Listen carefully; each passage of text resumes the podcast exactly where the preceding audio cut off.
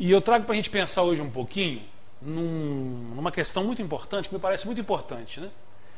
que é a gente pensar um pouco sobre a essência do Espiritismo. O espírito do Espiritismo é a tentativa da gente tentar pensar, enfim, refletir e tentar buscar um pouquinho a essência da doutrina espírita. Tentar resgatar isso, tentar reviver, rememorar, tentar buscar e aprofundar um pouco na essência do Espiritismo. Álvaro, por que você está falando disso? Porque me parece que quando a gente consegue visualizar, quando a gente consegue entender e consegue é, se movimentar na vida, tendo uma percepção melhor do significado, da essência do Espiritismo, do seu fundamento, daquilo que dá sentido à doutrina espírita, do que faz ela. Qual é a razão da existência da doutrina no nosso planeta? Me parece que fica mais fácil, fica mais prático, né? É, da gente se guiar no mundo, como espírita que nós somos, né? Afinal de contas, é a doutrina que nós abraçamos. Por isso que eu gosto, queria trazer essa reflexão para a gente pensar um pouquinho hoje é, nessas questões. O que, que eu vou fazer? Eu trago alguns recortes de textos da doutrina espírita, eu gosto de trabalhar assim, né? Trazer textos, recortes da própria bibliografia. Gosto de trabalhar com os textos de Kardec e de seus colaboradores, obviamente. E que nesses trechos que eu vou trazer para vocês, eles fazem essa provocação. Kardec vai Kardec vai apresentar alguns trechos, vou trazer para vocês, outros não são dele, são de espíritos até que ele recebeu, que ele atendeu, enfim, que participaram da codificação, para a gente poder tentar rastrear qual é o coração da doutrina espírita, para que a gente possa, já que a doutrina espírita é tão ampla, tem tantas informações, tantos caminhos, né, que a gente possa pelo menos ter uma referência, né, um norte de como podemos nos guiar através da doutrina. Qual é a proposta essencial que ela traz para a gente? Vou pagar que eu estou viciado aqui. Ó. Esse texto aqui foi uma amiga que me mandou. Eu estava conversando com ela sobre esse, sobre esse assunto já há algum tempo. E ela mandou esse trecho aqui que eu queria já colocar para vocês, para a gente começar a pensar um pouquinho, tá? Diz essa, essa passagem, olha que interessante, não é da doutrina, tá? Essa aqui é uma frase que ela me mandou, eu fiquei pensando. A forma como uma pessoa vê o mundo afeta o tipo de pergunta que ela faz e o que ela aceita como explicação. Eu diria mais, afeta o seu comportamento. O que, que é a forma como a pessoa vê o mundo? É a forma como ela entende o mundo. A forma como ela olha, como ela explica o mundo, como ela entende, como ela compreende o mundo. E isso vai fazer, isso vai interferir na forma como ela pensa, como ela sente, nos princípios, nos valores e no seu comportamento, na sua atitude. Tá? Isso é muito importante. Por que, que eu estou falando isso? Porque se nós somos espíritas, uma das nossas referências para nós entendermos o mundo, para a gente entender a vida, para a gente explicar a existência, é o conhecimento que a doutrina espírita traz. Então, o que que isso de cara já demanda da gente? Opa, um alerta.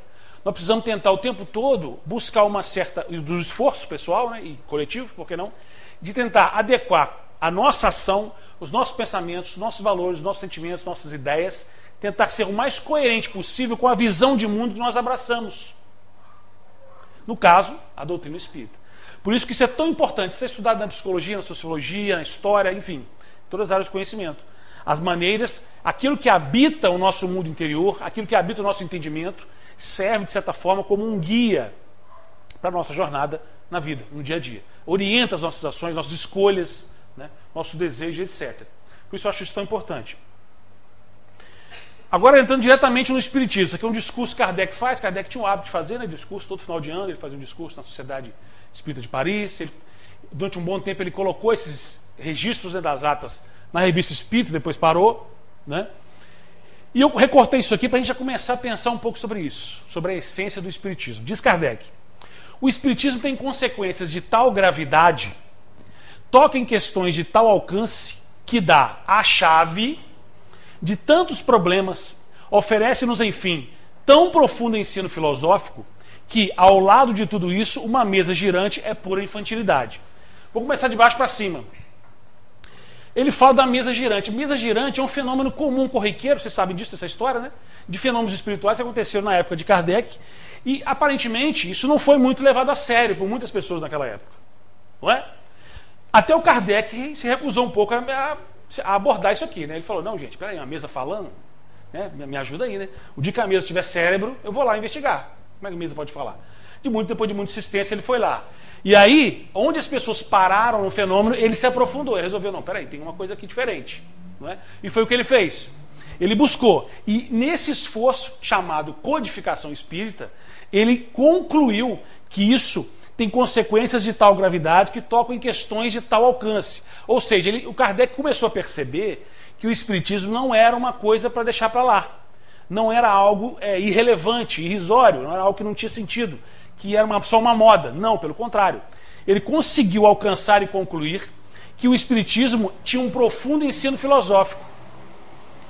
E sobre o ensino filosófico, a gente tem que pensar o seguinte: filosofia espírita não é uma filosofia só das ideias, não é? Não fica só na cabeça. O Herculano Pires dizia: filosofia espírita é filosofia prática, da vida prática. Você não pode ficar só na teoria. Ela tem que ter consequências práticas. Né? Isso o Herculano, para quem ainda. A maioria do pessoal sabe, né? Conhece ele, né? Foi um grande pensador espírita brasileiro, filósofo, jornalista. Vamos lá. Continua o Kardec. Ninguém, pois, se iluda. O estudo do Espiritismo é imenso. Interessa a todas as questões da metafísica e da ordem social. É todo um mundo que se abre diante de nós. Será de admirar que o efetuá-lo demande tempo, muito tempo mesmo? De baixo para cima de novo. Estudar Espiritismo não dá num dia, numa hora, num mês, num ano, nem numa vida inteira. Né? Então vocês vejam como a questão é séria. E ele diz: não se iludam, o Espiritismo é imenso. Porque ele percebeu que por trás do ensino dos Espíritos estava se tocando numa questão que incomodava a humanidade há muitos anos, às vezes incomoda até hoje, né? Que é a questão da, da vida após a morte, a questão da extensão da vida. Há espírito, há alma, temos espírito, temos alma. Quando a gente morre, para onde a gente vai? Onde a gente vive? Né? Fomos criados como? De que forma? Para quê? O que nós estamos fazendo aqui nesse mundo? Não são questões profundas da essência humana. Isso incomoda, né? Aliás, isso incomoda, isso também causa um certo. É, isso é uma certa curiosidade do ser humano, né? Uma coisinha que fica ali. Né? A religião tenta abordar isso de uma forma, tentou abordar isso de certa forma, a filosofia também, enfim, a metafísica e tudo mais. E atenção, são questões que interessam a metafísica e a ordem social. O Kardec está dizendo, metafísica, que o que é? Ideia, né? o mundo das ideias, a transcendência. Mas ele diz também que tem a ver com a ordem social, ou seja, a doutrina espírita é uma filosofia prática, de vida prática. Você não pode ficar só nas ideias, ela tem que ter consequências, ela tem que se converter numa mudança na vida material, social, comportamental. Isso é importante, não é? O que ele está querendo dizer? Que você precisa trabalhar na mente, trabalhar nos valores, nos princípios, nas ideias, mas isso tem que ter uma relação, uma consequência, um desdobramento na sua vida, no seu dia a dia, na ordem social. Por quê? Nós somos espíritos em encarnados. Então, boa parte da nossa existência evolutiva, a gente vive, exerce, ela muito mais tempo, às vezes, encarnado do que desencarnado. Então, esse processo de evolução espiritual, ele se dá na matéria, na vida orgânica, na carne, no corpo, né, na nossa existência física. Por isso que é importante a gente entender que enquanto nós estamos reencarnando, esse jogo é dinâmico, é espiritual e material. Nós somos espíritos encarnados num corpo.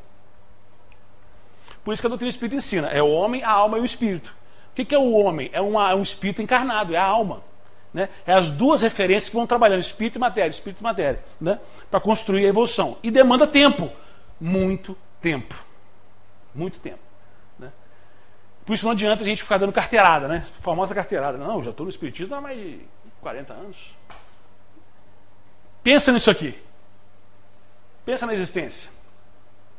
Quer dizer, o Kardec até vai questionar que, o, que, o que, adianta o tempo de doutrina se isso não causa uma transformação em você.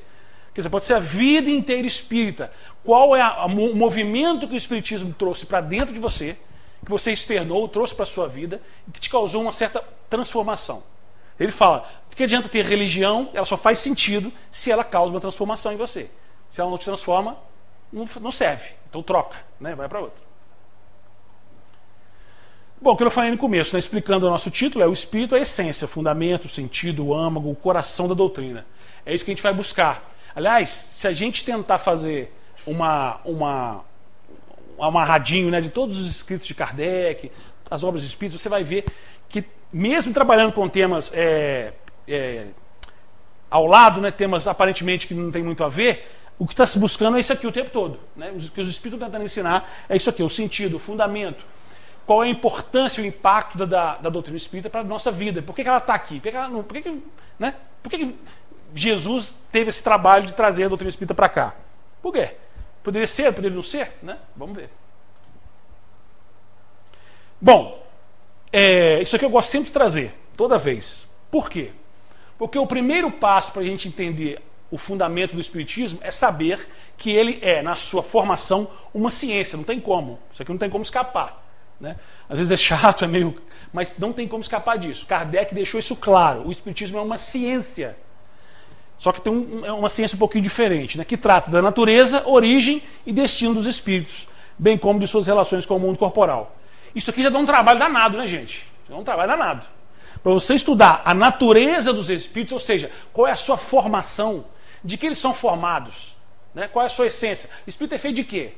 Né? De onde que vem? Né? A sua origem, como é que ele foi criado? Ele se cria sozinho? Ou Deus o cria? Uma outra força o cria?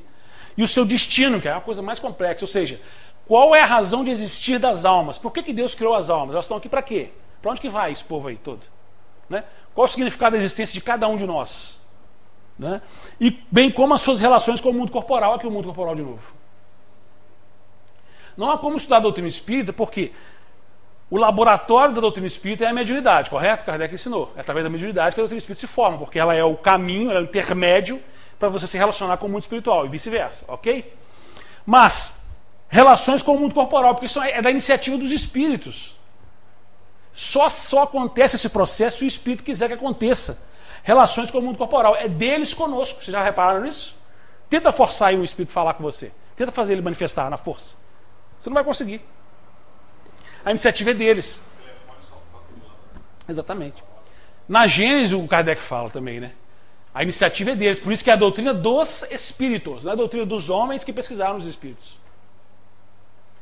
Atenção para isso. Por que, que eu quero destacar a questão da ciência? Porque nós precisamos entender o seguinte: isso não quer dizer, gente, que nós vamos transformar os centros espíritas em laboratório de pesquisa. Não é essa, nem era essa a intenção de Kardec. Né? É claro que ele queria que o, Espiritismo caminhasse de braços dados com a ciência, porque ele percebeu que a ciência, apesar dos seus problemas, ainda é um caminho bastante seguro para você adquirir conhecimento. Conhecimento, não é só na ciência, mas é um caminho mais seguro dos mais seguros para você. Erra, tem problemas? Tem, mas é por aqui. Só que além, apesar de o Kardec não queria que se formasse uma ciência espírita propriamente dita, mas ele, como educador, como professor, ele queria que as pessoas desenvolvessem um pensamento científico, uma mentalidade científica. Alvo, o que é isso? É as pessoas pudessem exercer livremente o seu raciocínio, o seu pensamento crítico sobre a vida. É isso que é ter um pensamento científico. Não é que todo mundo vai começar a fazer experiência aqui de uma hora para outra, né, dentro de casa, onde for. Não é essa a ideia mas ele reconhecia que era importante as pessoas terem essa capacidade e terem essa liberdade de exercer isso, porque isso vem da alma, né, gente? Você não tem como você limitar eh, os espíritos das pessoas a não exercer a sua racionalidade, por exemplo. O seu espírito de curiosidade, de pesquisa, não é? Então isso está na base da doutrina espírita. Tem que pensar, tem que entender que isso é importante, tá? É, infelizmente, o espiritismo não deu muita, muito desenvolvimento à parte científica como de uma forma integrada. Isso não tem. Kardec até gostaria que tivesse, mas isso não conseguiu fazer, não deu. Né? A parte científica do Espiritismo foi, ficou, ficou, muito delegada a esforços particulares. Muitos colaboradores importantes, Gabriel Delane, Ernesto Bozano, o. aquele dos fatos espíritas, sei lá como é que é, rapaz? Da materialização. William Crookes também. Enfim, e muitos outros, é muita gente, nossa senhora, que ajudou pra caramba. Só que não, não, não se formou um centro, né, uma instituição é, planetária, né, um diálogo planetário de ciência e espírito. Isso não tem. Tem alguns esforços pontuais, nós temos atualmente alguns esforços interessantes, inclusive de Fora tem lá o FJF, né, o portal Allan Kardec, que está resgatando aí textos escritos de Kardec, pesquisas importantes nessa área. Tá? Vamos lá. Agora é a ideia do que é de, o que o Kardec está pensando como ciência para nós. Olha que interessante, isso aqui não é dele, tá? Isso aqui é do Jean Philibert, ele um curso de filosofia que ele tem, antigo, né? 1836. Mas é, isso aqui dialoga com a ideia de uma ciência humanista que está na mente de Kardec. A ciência é a conformidade da alma ao verdadeiro. Esse é o pensamento científico que eu estou falando. que Kardec busca para nós através da doutrina? Que nós tenhamos, possamos exercer o nosso pensamento, exercer o nosso raciocínio, nossa pesquisa, nossa curiosidade, tendo como ideia o seguinte: o fato de que a busca por uma ciência, do ponto de vista espírita, é a busca da verdade, do que é verdadeiro, aquilo que é verdadeiro e reverbera na alma. Mas atenção, não basta ser verdadeiro, tem que ser conforme o bem. Aí é que está a parada. Aí que está o X da questão. Essa é a ideia principal. A ideia de ciência para Kardec é uma ciência que persegue a verdade, ok, mas dessa verdade tem que trazer o bem, tem que estar alinhada ao bem, sempre. Tem que ter uma consequência benéfica. Essa é a ideia. Sempre a partir da ação da razão, que eu falei. A razão é uma faculdade da alma. Mesmo que a gente não goste, foi Deus que deu. Então, meu filho, usa. Usa bem, usa para o bem. Então Kardec não abre mão disso. Isso é importante. Essa é a ideia de pensamento científico que ele quer para a gente. Um exemplo. Quando a gente estudava, hoje não tem mais, a ideia é outra, né? mas na época, na minha época, na época de outros aí, o segundo grau era chamado o quê? Científico. Porque era essa ideia humanista, de formação humanista, de você dar uma base científica, um pensamento científico, as pessoas conseguirem exercer o seu exercício, o seu pensamento crítico na vida, na sociedade em geral. Hoje mudou um pouco, isso está um pouco pulverizado em matérias como sociologia, filosofia, etc. Mas essa é a ideia. Porque você queria formar cidadãos que buscassem a verdade através do exercício da razão, mas para o bem público, para o bem de todos. Né? Vamos lá. Está tudo bem até aí, tá, né? Eu falo muito, vocês estão percebendo. Formação do Espiritismo, três etapas principais: curiosidade, está aqui a etapa do raciocínio da filosofia e da aplicação das consequências que eu falei. Quando o Espiritismo se formou, era curiosidade, é um monte de mesa dançando e rodando. Era diversão para a galera. Né? Hoje seria como se fosse o quê? Um, um jogo, né? uma brincadeira em casa. Eram as mesas girantes. O período da curiosidade, os fenômenos né? pipocando. Tira os fenômenos, aí a galera vai embora, né? O curioso, aquele que gosta de fazer festa, some. Fica só quem quer, opa, vamos entender. Vamos ver se tem algum ensinamento que sai daí. E depois, aqueles que mais ficaram ainda entenderam as suas consequências e a aplicação e as suas consequências, ou seja, a aplicação desse conhecimento. É aqui que a doutrina espírita chegou. Né? Essas etapas ela foi queimando, foi queimando e ficou aqui embaixo. Chegou na sua aplicação, é claro, com a formação de um pensamento é, é, espírita, da, da, filosofia espírita, muito bem é, constituído, muito bem elaborado. Esse é o resumo básico do desenvolvimento das ideias espíritas. Aqui, lembro, está perseguindo o título da nossa palestra, que é buscar a essência do espiritismo. Isso aqui está perseguindo ele o tempo todo. Né? É isso que Kardec quer. Aqui está a referência, tá, gente? Depois eu deixo para o Renato, se quiser disponibilizar para a galera, eu sempre gosto de colocar. Esse aí, no caso, está no livro dos Espíritos. Tá? Gênesis, que eu falei. Continua Kardec perseguindo isso. Por enquanto, nós estamos na ciência, ok? Está construído o pensamento científico, pensamento científico para o espírita. Por sua natureza, a natureza do, do espiritismo, a revelação espírita tem duplo caráter. Participa ao mesmo tempo da revelação divina e da revelação científica. A revelação divina é o que eu falei, é da iniciativa dos espíritos. Eles vêm. Mas precisa de uma revelação científica, o quê? Precisa de um esforço dos encarnados, no caso especificamente de Kardec, para poder pegar essa manifestação maciça de espíritos falando em vários lugares, com vários médios ao mesmo tempo, e perceber que ali está tá, tá, tá sendo oferecido um conhecimento, está sendo oferecido um conjunto de ideias, de pensamentos, de princípios que dão corpo a uma doutrina. É uma informação que está sendo transferida. Informação tem que ser tratada com muito cuidado, com muita seriedade. Né? Kardec percebeu isso. Porque um espírito falando uma coisa, beleza. Mas quando o outro fala, o outro fala, o outro fala, o outro fala, você precisa o quê? Opa, peraí. Vamos tratar essas informações aqui. Tem muita gente falando, muita informação chegando, precisamos organizar esse negócio aqui.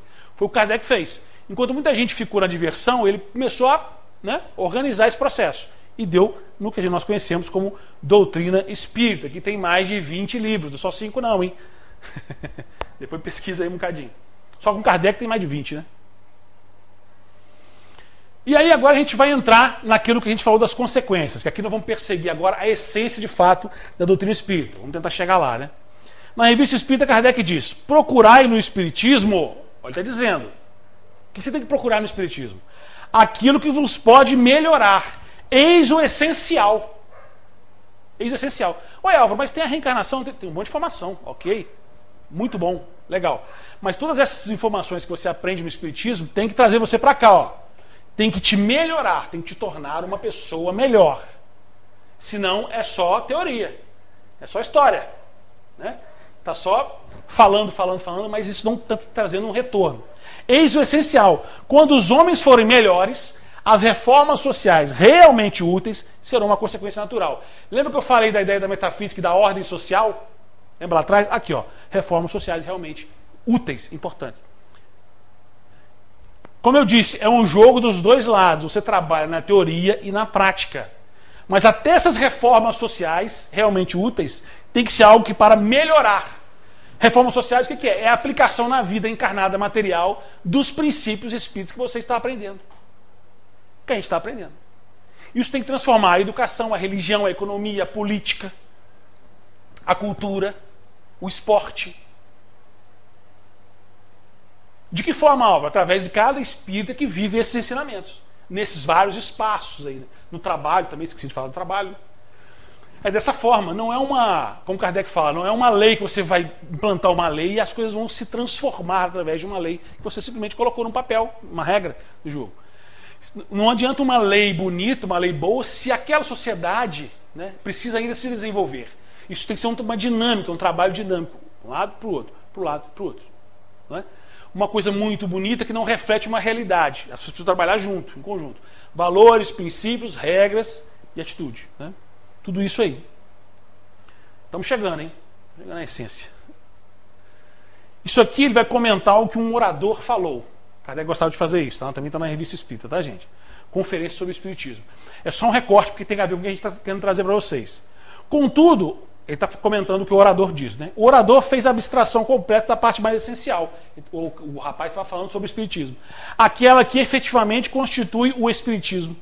A parte filosófica e moral. É isso que é. Estamos perseguindo, né? Também faz parte da essência do Espiritismo. Sua filosofia e sua moral. Filosofia são as ideias e princípios, né? A moral é o comportamento, atitude. Mores, mores, comportamento, atitude, ação. É isso que importa. Isso aqui tem que estar coerente, né? A filosofia espírita tem que estar coerente com o comportamento do espírita e vice-versa. Não tem outra saída para isso. E é isso que Kardec demanda o tempo todo da gente. Kardec e os espíritos em geral, né, que estão fazem parte desse processo do, da doutrina e do movimento. Que, né, até isso também é interessante. Você tem a doutrina, você tem o movimento espírita. É um jogo também dinâmico, né? Tem que caminhar junto. Pelo menos é o que se, é o que se, que se pretende com isso, né? O melhor meio de provar a realidade do efeito do Espiritismo é fazer a sua aplicação a si mesmo. De novo. Posso construir teses, escrever livros, artigos e por aí vai. Mas aqui, ó, aplicar a si mesmo.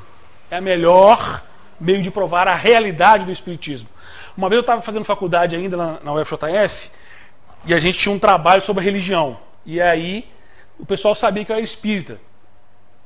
Mas o professor, enfim, sabia todo mundo, né? Tinha feito uma entrevista prévia, não, sabia, não tinha dito por que, tinha perguntado qual era a religião de todo mundo, depois ele explicou por quê. Porque depois ele ia fazer um. Cada um ia juntar em grupos, pesquisar religiões, você não podia pesquisar a sua religião, porque estava nela. Né? E aí o pessoal sabia que eu era espírita, tinha outro também lá. Aí ele foram falar com ele sobre o espiritismo, que ele achava, o professor era ateu, né? Mas como cientista muito honesto, ele dizia que respeitava muito as religiões, enfim, coisa e tal. E aí, sobre o doutrina espírita, perguntaram para ele, professor, o que você sabe sobre espiritismo? Ele disse, olha, eu não sei nada sobre espiritismo, mas eu sei que o comportamento de alguns espíritos que eu conheço é muito interessante. Me faz respeitar mais o comportamento, a aplicação a si mesmo. É o que ele está dizendo aqui.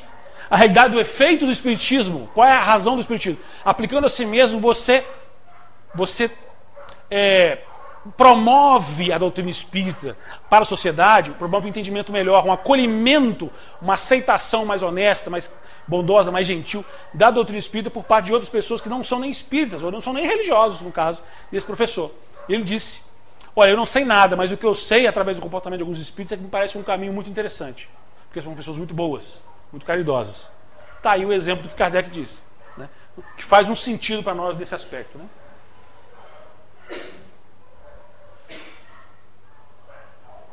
O Espiritismo, na sua mais simples expressão, esse livrinho é bom, quem não tem, compra, hein? O Espiritismo, na sua mais simples expressão, compra lá.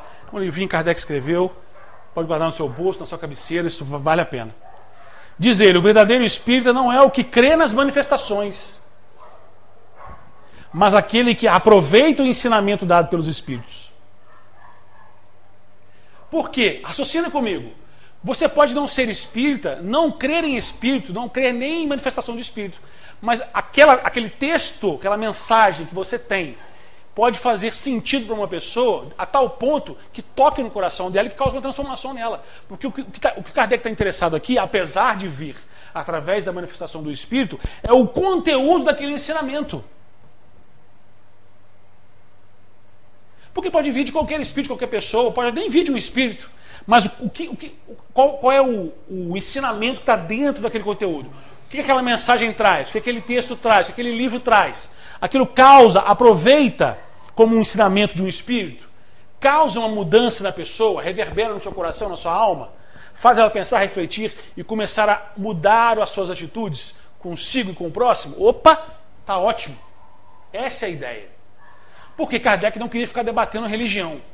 Não essa era a ideia de Kardec. Eu não quero ficar debatendo religião, né? Não quero fazer prosélito, ou seja, eu não quero ter, não quero correr atrás de, de, de, de seguidor, de membro, não quero isso. Não me interessa isso. O que me interessa é tocar no coração das pessoas. Isso é que importa. Né? Isso é que é fundamento. De nada adianta crer, olha só, hein? Se a crença não faz com que dê um passo adiante na vida do progresso e não o torne melhor para o seu próximo. Amar o próximo como a ti mesmo. Resuma o ensinamento de Jesus aí para mim. Amar o próximo a ti mesmo. Quer dizer, tem um monte de coisa no, no, no, Novo Testamento, não tem? Mas o resumo é amar ao próximo, amar a Deus sobre todas as coisas e ao próximo como a ti mesmo. É isso que Kardec está. Olha como isso aqui tem. Isso dialoga diretamente com a proposta de Jesus. Totalmente. Né?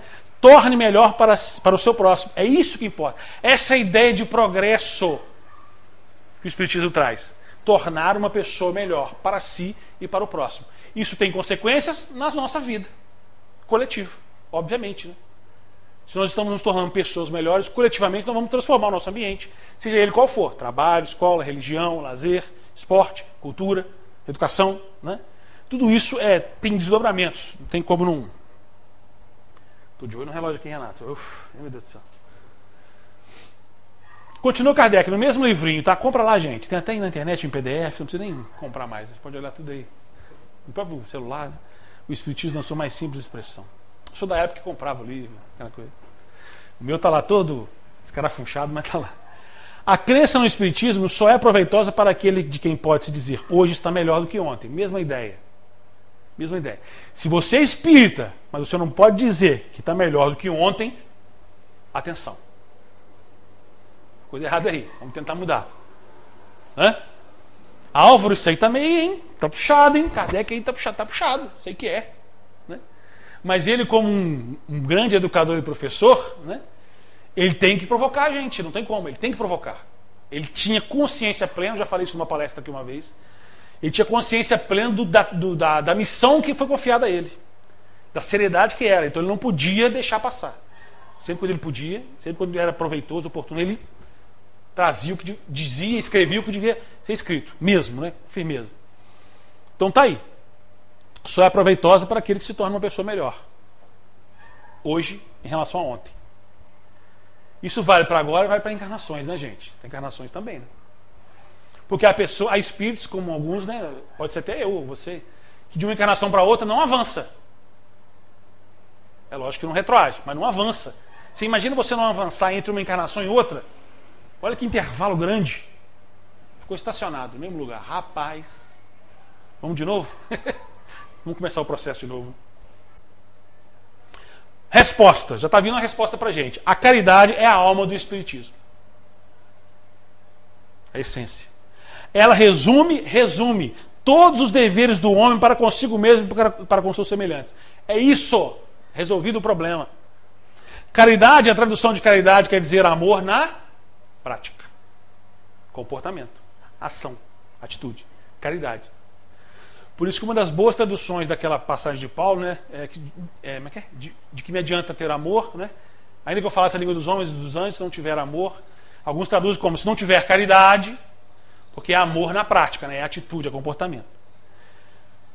Eis porque se pode dizer que não há verdadeiro espírita sem caridade.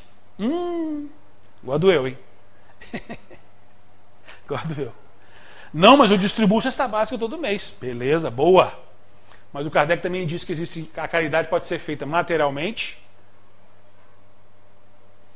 e por pensamentos, por sentimentos, por palavras. Ou seja, eu não. Porque há uma. Isso é, um, isso é normal, né? esse equívoco a gente, é do ser humano. A gente, durante muito tempo, entendeu-se, até por uma questão de contexto brasileiro, social, que era muito degradado mesmo, socialmente falando. A gente tinha, hoje está um pouco melhor, mas né, na época o Espiritismo estava aqui, surgiu, veio para cá, e depois de alguns anos, a realidade social brasileira era muito sofrida. Né? Então a ideia de você, impactante, né, de você chegar com uma ação materialmente falando, de você trazer cesta básica, né, fazer a caridade material era, era, era importante, necessário. O tempo passou, algumas coisas mudaram. Aí você é desafiado a exercer a caridade sobre um outro aspecto, que não é o material especificamente, né? Que teoricamente seria o mais fácil. Ou seja, você dá um ouvido a alguém, você dá atenção a alguém, você se comportar de uma forma gentil com as pessoas. Né? Isso aparentemente para nós não faz muito sentido, para nós não, para algumas pessoas, mas nós sabemos que espiritualmente falando faz muito sentido. Faz muita diferença na vida de uma pessoa que pode estar prestes, por exemplo, a dar cabo da própria vida. Mas alguém passou e deu um bom dia, deu um sorriso para essa pessoa. De depois você vai ler essa história lá num romance, você não sabe quem é, até foi você que pode ter passado por lá. Depois você vai ler um romance que conta uma história parecida com essa. Eu estava à beira do abismo, veio alguém, deu um bom dia, disse o que, que, que houve, o que está acontecendo, eu mudei. Porque a gente pensa muito que caridade é uma coisa impactante, né? A gente não pensa isso, caridade é uma coisa assim, tem que não. Preciso fazer a caridade, tem que criar um movimento aí que vão arrebentar a boca do balão. Não. Caridade são detalhes. Eu, lembro, eu sempre contei essa história aqui, vou contar de novo. Uma vez eu estava muito, eu era mais jovem, né? Não que eu não seja. Eu estava muito começando a doutrina espírita, enfim. E eu estava saindo do trabalho, e eu estava saindo do trabalho com, essa, com esse problema na cabeça. Como é que eu vou ser espírita? O que, é que eu tenho que fazer? E aí eu estava saindo do trabalho, atravessando a rua. Eu parei no sinal, o sinal fechou, é, o sinal estava aberto ainda, eu parei. Eu estou lá, misericórdia, o que eu tenho que fazer? Né? Tem que ser bom, tem que fazer alguma coisa de caridoso, tem que ser bom. O que eu vou fazer? Vou distribuir dinheiro, vou dar cesta básica, vou comprar comida, o que eu vou fazer? O que eu vou fazer? Estou lá naquela aturdido, na hora de atravessar a rua. Quando o sinal abriu, eu olhei para um lado, tinha um senhor, deficiente visual. E todo mundo, blum, e ele ficou. Quando eu olhei para o lado, falei, Cacilda, bicho. Eu estou aqui pensando se eu vou comprar cesta básica, se eu vou visitar não sei mais quem. O senhor está aqui do meu lado querendo atravessar e ninguém ajudou. Na hora, falei, caramba, né? eu, você não pode pegar, né? Você tem que oferecer o braço, não é isso? E aí a pessoa pega o seu braço e atravessa. Eu falei, é isso. É, é, é por aí. Quer dizer, Alves, você está tão aturdido, você está pensando em coisas mirabolantes, está do seu lado a oportunidade de você fazer. E é uma coisa simples, atravessa a rua. Beleza, foi.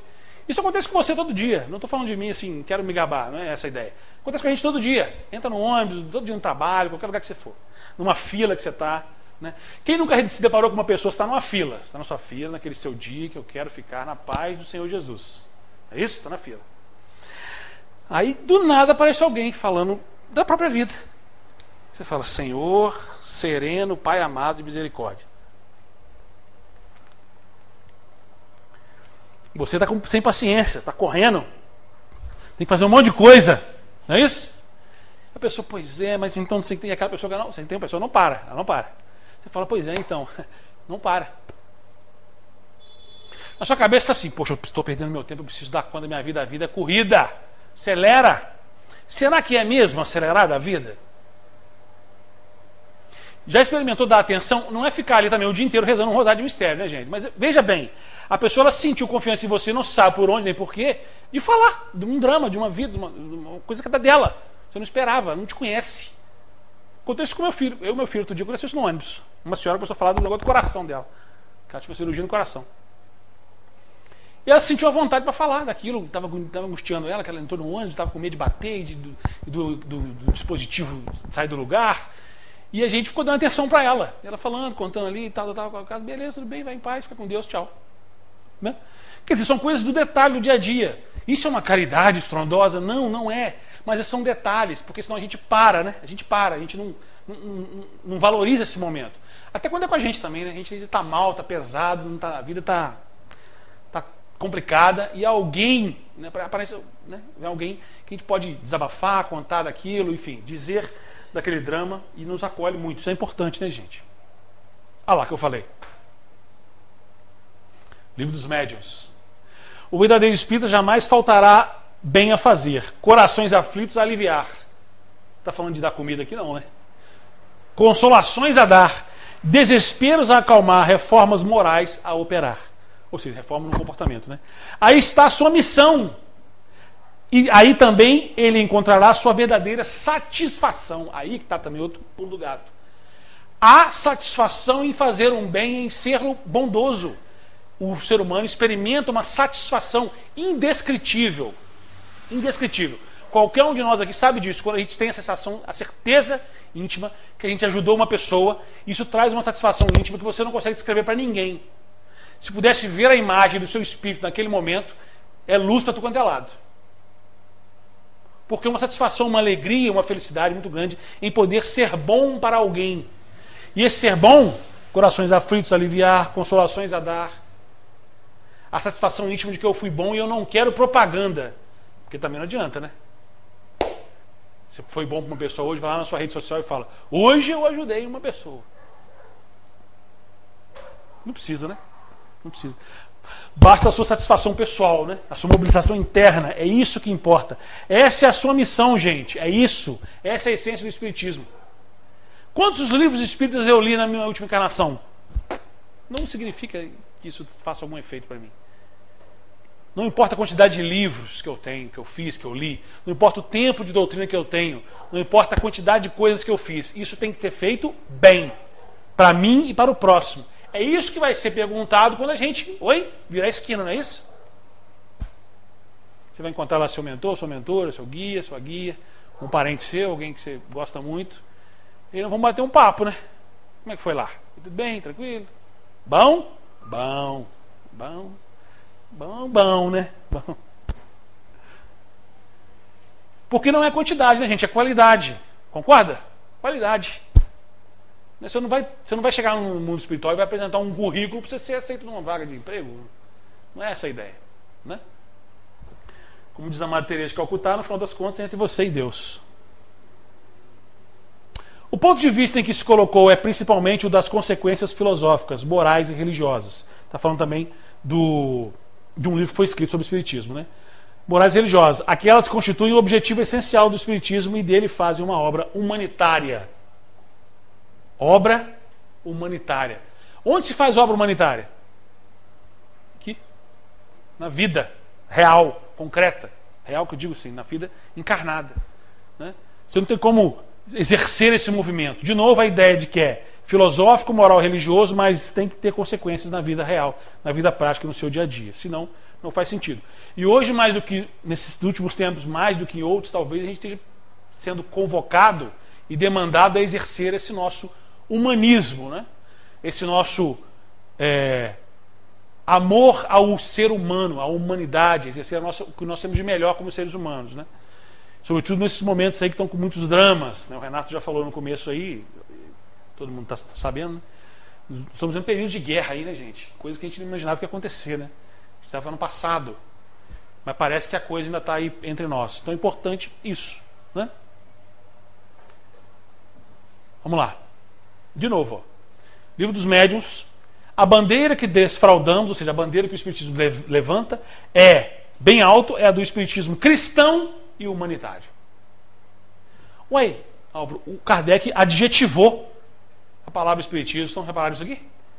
É o Espiritismo cristão e humanitário. Ou seja, a referência ética maior do espírita é Jesus. Referência ética maior. Por isso ele coloca o qualificativo de cristão, adjetivo de cristão. E humanitário, por quê? Tem que ser todo mundo ou não é ninguém. O bem tem que ser para todos ou não é para ninguém. Não pode ser só para alguns. Não é? Coerente com Jesus. É o que Jesus trouxe. Né? Estimulou, provocou, pediu, pediu mais uma vez, pediu várias vezes. Né? Deixou para a gente várias coisas importantes. Por isso que é o Espiritismo cristão ele é referência, reflexo ético da proposta espírita, da proposta de Jesus, perdão. Porque Jesus é o É isso mesmo que você pensou. Né? É o responsável por esse planeta aqui. Eu desconfio que tem mais planeta com ele agora aí, que a situação não está boa não. Mas é, sabemos que é por aqui. Né? Ele é o responsável por aqui. Uns falam governador, outros falam com o presidente, outros falam com o coordenador, não importa a patente. Importa que ele é o responsável. Por isso que o reflexo ético dele é para nós. Por isso que o Espiritismo abraçou Jesus como sua referência. Por que, oh, a gente me pergunta isso, tá? Óbvio, por que, que o Espiritismo é, fala-se que é cristão? Por que, que ele não é um Espiritismo que seguiu é, é, Confúcio? Não é o Espiritismo confucionista. Ora, porque nós temos um entendimento interno, temos que ter essa, essa, essa diferença, tá? Internamente na doutrina, Jesus é um espírito puro. Olha, se ele é um espírito puro e responsável pelo planeta Terra, qual é o referencial ético maior que a gente tem? O espírito puro, que é o responsável pelo planeta. Confúcio pode ter sido um espírito evoluído, beleza. Né? É, Buda, beleza, ok. Vários outros. Mas esses ainda, a partir da percepção espírita interna, eles não estão no nível de Jesus, ou não estavam até aquele tempo. Não sei se está, né? ninguém tem informação, não sei como posso afirmar. Mas Jesus nós temos certeza, temos né, informações espirituais de que ele atingiu esse grau máximo e que, portanto, ele serve como referência para nós. E humanitário tem a ver com cristão, porque Jesus ficou nas ideias? Não. Jesus não ficou nas ideias. Não era um teórico religioso, não era aquele orador, né? aquele sacerdote que ficava ali, coisa e tal, cheio de, de pompa e circunstância. Não. Foi para o dia a dia, para a rotina do, dos, dos dramas mais, os dramas humanos mais terríveis. Ele estava ao lado. Isso é uma, uma, uma referência para nós. Por isso que ele é guia e modelo. Né? Pronto. Seis, questão 625 do Livro dos Espíritos. Guia e modelo. Isso aqui é mais ou menos o que eu falei, né? Eu não vou encher a cabeça de vocês com. Revista Espírita. Não basta dizer-se espírita. Aquele que o é de coração prova-o por seus atos.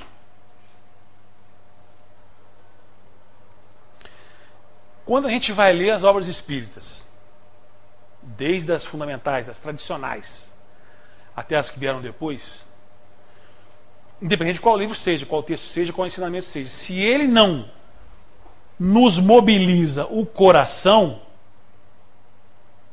e essa mobilização não se transforma em atos, tem alguma coisa acontecendo, ou nessa mensagem, ou em você mesmo, ou em nós mesmos. Álvaro, mas eu não consigo fazer isso o tempo todo, não. É essa a ideia mesmo, não, é fazer tudo. não tem como fazer todo o tempo todo. Só espírito evoluído é. Não tem como não, gente.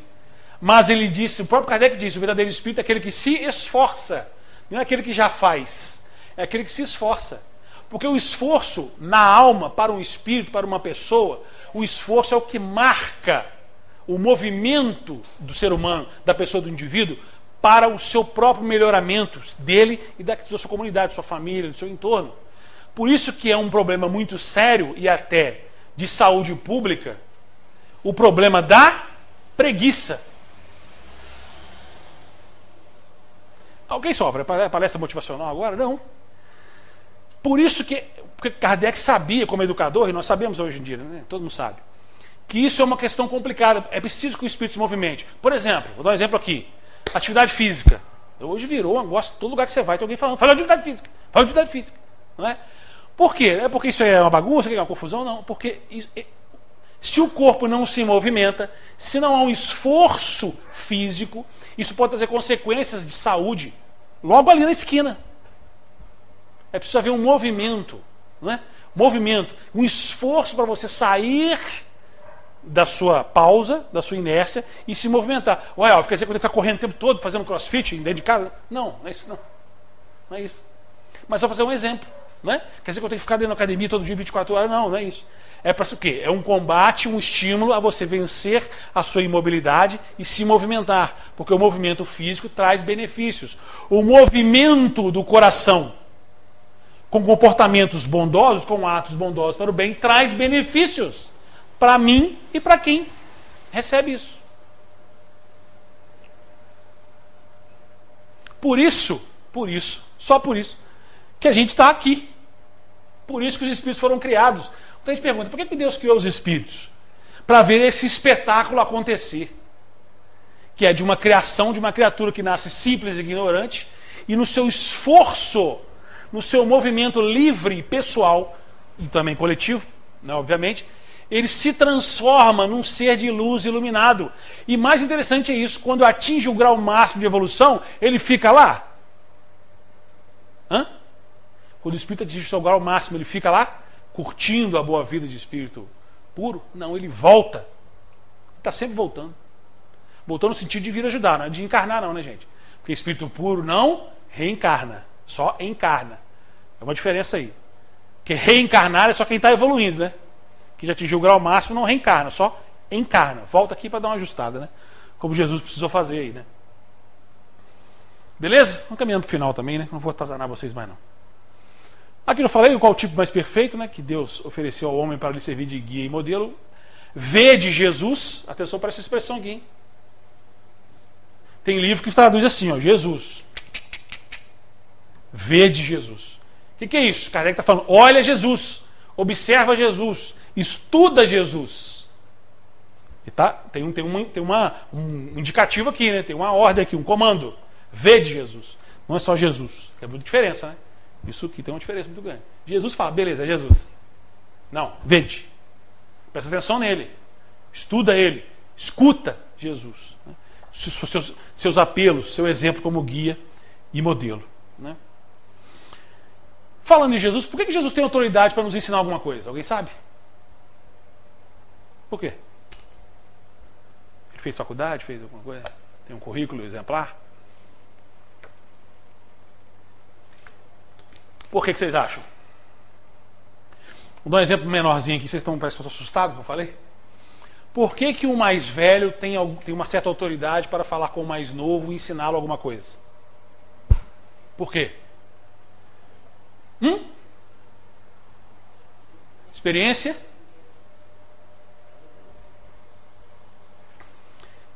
Jesus fala conosco não só porque ele atingiu o grau máximo da escala, é porque aquilo que você que te faz sofrer hoje, ele sentiu lá atrás quando era um espírito igual a você. Então ele sabe do que ele está falando. Não é só porque ele viveu, não é só porque ele estava do lado daqueles que sofreram lá atrás, há dois mil e tantos anos atrás. Não era isso. É porque quando ele era um espírito em evolução, ele passou por dramas muito parecidos com os nossos dramas. Então ele sabe, Xará, o que é ter decepção, o que é ter frustração, o que é ter carência, solidão, abandono, o que é ter fome, sede, o que é sofrer um problema de saúde. É por isso que ele tem autoridade, porque ele é um irmão que tem na sua história, trajetória espiritual, os dramas muito parecidos conosco.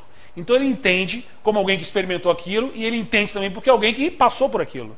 Aham. Porque também não é só, né? Tem que ter passado, tem que ter superado aquilo. Né? Por isso que é importante ver Jesus, observá-lo.